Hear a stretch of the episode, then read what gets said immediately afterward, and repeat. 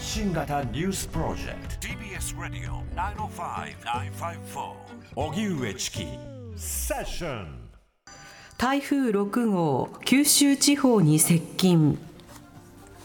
台風6号は午後2時現在枕崎市の西にあって中心気圧は975ヘクトパスカル。中心付近の最大風速は30メートル最大瞬間風速は40メートルと依然強い勢力を維持していて鹿児島県を暴風域に巻き込みながら時速10キロで北北西に進んでいます。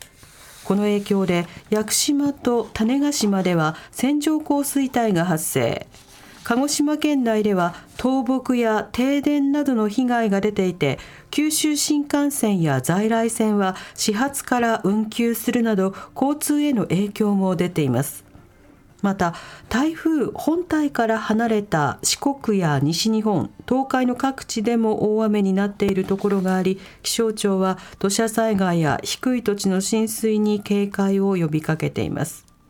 一方台風7号は現在小笠原近海を西に進んでいて明日から12日土曜頃にかけて暴風域を伴いながら北上。週明けには関東地方など本州付近に接近する恐れがあります。7月の世界平均気温は過去最高。EU ヨーロッパ連合の気象情報機関は先月7月の世界の平均気温が16.95度となり1940年からの観測史上最も暑い月になったと発表しました。7月は南ヨーロッパなど北半球の複数の地域で熱波が発生。南米や南極大陸でも平均気温が高い状態となりエルニーニョ現象の影響で海面水温も過去最高を記録しています。地球温暖化対策の国際的な枠組みでは産業革命以降の気温上昇を1.5度以内に抑える目標を掲げていますが7月の平均気温ですとあと0.01度で達するところでした。被爆78年長崎原爆の日。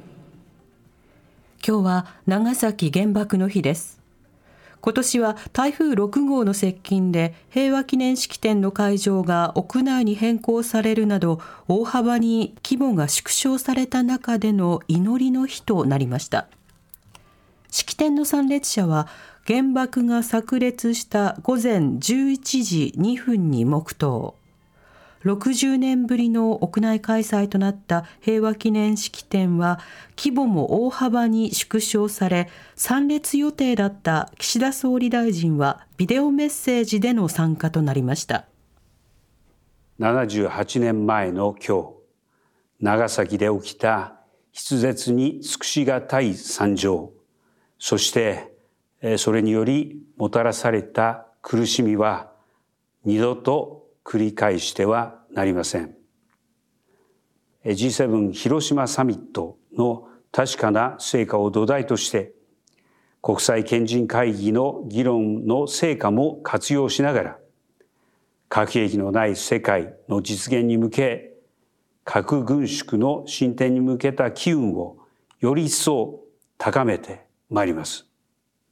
また平和宣言で長崎市の鈴木市長は G7 広島サミットで発表された広島ビジョンを踏まえ核抑止論への依存を批判。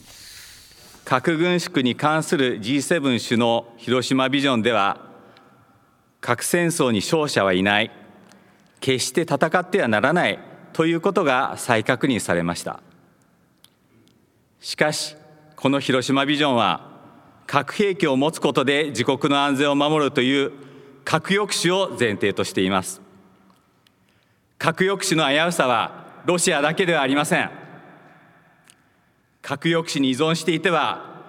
核兵器のない世界を実現することはできません。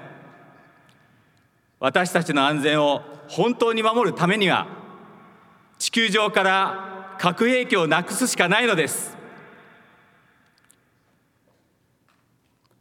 核保有国と核の傘の下にいる国のリーダーに訴えます。今こそ核抑止への依存からの脱却を勇気を持って決断すべきです。原爆投下から78年。被爆者の平均年齢が今年初めて85歳を超えた中若い世代のみならず次世代への継承が課題となっています。プーチン大統領日本などとの租税条約の一部停止。ロシアのプーチン大統領は8日ロシアに制裁を科す日本など38カ国非友好国を対象に租税条約の一部を停止する大統領令に署名しました。大統領令はロシアへの非友好的な行動に対し緊急措置を講じる必要があるとしていてウクライナ侵攻をめぐる対ロ制裁への対抗措置とみられます。同時に租税条約の停止による国内経済への影響を軽減するための措置を講じるようロシア政府に指示しています。租税条約は投資や経済交流を促進するため課税のルールなどを定めたもので日本とロシアの間では5年前に新たな条約が発効しています。政府 LGBT 理解増進に関して初会合。政府は今日 LGBT など性的マイノリティへの理解増進のため法務省や外務省厚生労働省など8つの府省の幹部で構成された連絡会議の初会合を開きました。啓発活動に関する情報の共有などが目的で小倉正信共生社会担当大臣は挨拶で、すべての人が互いの人権や尊厳を大切にし生き生きとした人生を享受できる社会の実現に向けしっかり取り組んでいくと語りました。みずほ住友みずほ三井住友のアメリカ証券会社などに制裁金。SEC アメリカ証券取引委員会は8日従業員が個人用端末のメッセージアプリなどで業務を行い記録保存を義務付けた証券法に違反したとしてみずほフィナンシャルグループと三井住友フィナンシャルグループ傘下のアメリカの証券会社を含む11社に対し合わせておよそ414億円の制裁金を支払うよう命じました。SEC によりますと少なくとも2019年から従業員が頻繁に使用の端末を業務で使っていたことを各社とも認めていて広範囲かつ長期にわたるルール違反だと指摘しています。Radio 905 954.